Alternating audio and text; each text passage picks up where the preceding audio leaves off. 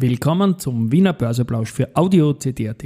Heute ist Donnerstag, der 28. September 2023 und mein Name ist Christian Drastil. An meiner Haut lasse ich nur Wasser und CD. Heute geht es unter anderem um einen Bad News Cocktail bei AMS Osram. Die Aktie verliert 20%.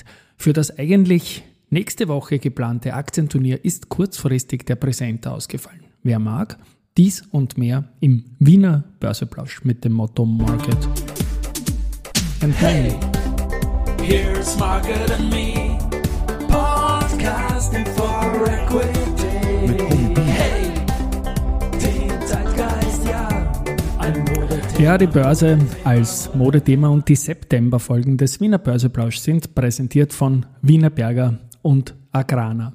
3119,43 Punkte, ein Minus von 0,12 Prozent jetzt um 11.20 Uhr im ATX und wir sind nach wie vor knapp unter dem Jahresstartwert.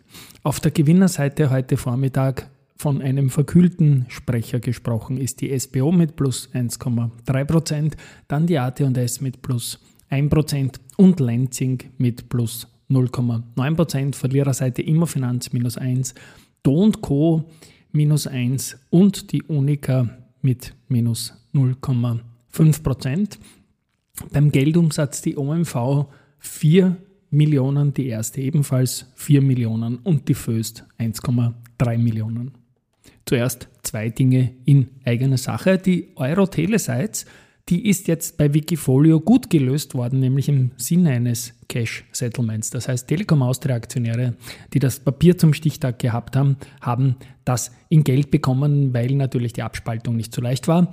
Telekom äh, ist weiter gestiegen, schaut gut aus und die ETS ist jetzt bei Wikifolio auch verfügbar. Ich glaube, ich habe da ein bisschen anschieben dürfen auch und ich stehe auch schon mit einer Kauforder drin, slash Risikohinweis. Gut, ähm, das ist das. Und dann noch ja Aktienturnier sollte eigentlich starten nächste Woche. Da ist jetzt ganz kurzfristig ein Presenter äh, ausgefallen. Und insofern, ich suche zum maximal höchsten dreistelligen Betrag Sponsoring nur einen Partner, der das Aktienturnier im Oktober hosten will. Es wird schon nächste Woche losgehen. Ja, gesagt, habe ich das mal. It's time for the main ja, da funktioniert der Jingle nicht einmal. Die AMS Osram, die hat heute 20% Minus am Vormittag und nicht etwa, weil sie irgendeine Gewinnwarnung gegeben hätte, sondern einfach Folgendes kommuniziert hat. Man will sich 2,25 Milliarden Euro durch eine Kombination aus Kapitalerhöhung, neuen Anleihen und weiteren Finanzierungsinstrumenten sichern. Das ist momentan all das, was Aktionäre nicht hören wollen. Kapitalerhöhungen sind meistens extrem defensiv. Man hat es bei der Lansing gesehen, was das mit dem Kurs anrichtet. Neue Anleihen kosten jetzt wieder aus Emittentensicht relativ hohe Zinsen, so leimend das auch für Anleger ist. Und da möchte ich auch verweisen auf den Podcast mit Gunter Däuber von Raiffeisen Research. Da ist heute die erste Folge live gegangen. D&D, also Däuber und Drastil Research Rendezvous heißt das. Und da schauen wir uns genau dieses Anleihen-Thema an und wie das funktioniert. Ähm, zurück zur AMS Osram. Ja, Anleihen auch nicht so leimend jetzt für Emittenten natürlich. Und dann, das ist für mich der schlimmste Punkt eigentlich, äh, Wolfgang Gleitner war ja Andritz CEO, wir kennen ihn, und erfolgsverwöhnt und war auch Aufsichtsrat der AMS Osram, ist aber Anfang September 2023 aus persönlichen Gründen ausgeschieden. Bei persönlichen Gründen frage ich nie nach, aber er war ein Kaufgrund für mich, dass er dort Aufsichtsratsvorsitzender war und hat auch Director Dealings gemacht im Kauf, was für die Aktie sehr gut ausgeschaut hat. Insgesamt jetzt diese 20 Prozent verwundern mich nicht und es zeigt auch letztendlich, wie ich berichte seit Tagen von einem unveränderten ATX um die Nulllinie.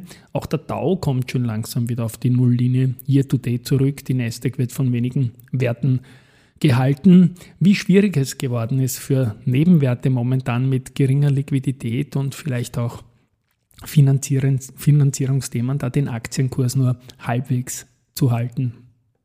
Zu den weiteren News. Äh, die EU-Kommission hat die gemeinsame Übernahme der steirischen Sanitärelementbau GmbH durch BOR und IGO genehmigt. Die Kostat äh, hat bei der Wirtschaftskammer in der Wiener Hauptstraße zwei Unity 360 Epic Charger, Charger natürlich nicht Charger, Charger aufgestellt. Ladeleistung bis zu 360 Kilowatt. Und ja, Contron startet ein Aktienrückkaufprogramm. Volumen beläuft sich auf bis zu 4 Millionen Stück. Die SIMO hat sowas ähnliches gestern angekündigt. Contron macht das eigentlich Jahr für Jahr. Und das ist halt das Gegenteil von Kapitalerhöhungen. Das ist das, was die Aktionärinnen und Aktionäre derzeit hören wollen. IPO, da gibt es eine gute Nachricht aus Frankfurt. Schott Pharma hat einen Ausgabepreis von 27 gehabt und der erste Kurs lag bei 30 Euro. Und die Aktie ist auch im Global Market der Wiener Börse handelbar. Die sind da immer sehr, sehr, sehr schnell. Capsch Traffic.com hat einen Auftrag für Wartung und Betrieb des Mobilitätsmanagements der spanischen Stadt Santa Cruz de Tenerife erhalten. Wie gesagt, die Aktie stürzt auch ein bisschen ab momentan, aber der Newsflow ist endlich wieder gut.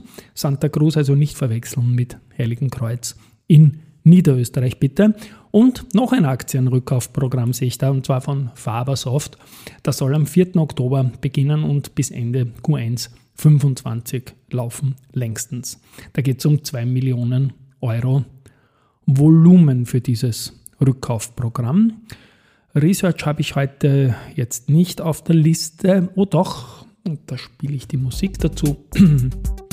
Morgen Stanley stuft Wienerberger mit Übergewichten ein und das Kursziel ist 34 Euro. Bei einem Kurs von 23 Euro sehe ich das schon als sehr signifikant an. Erste Group bestätigt Halten für Immofinanz, erhöht das Kursziel von 16 auf 18,60.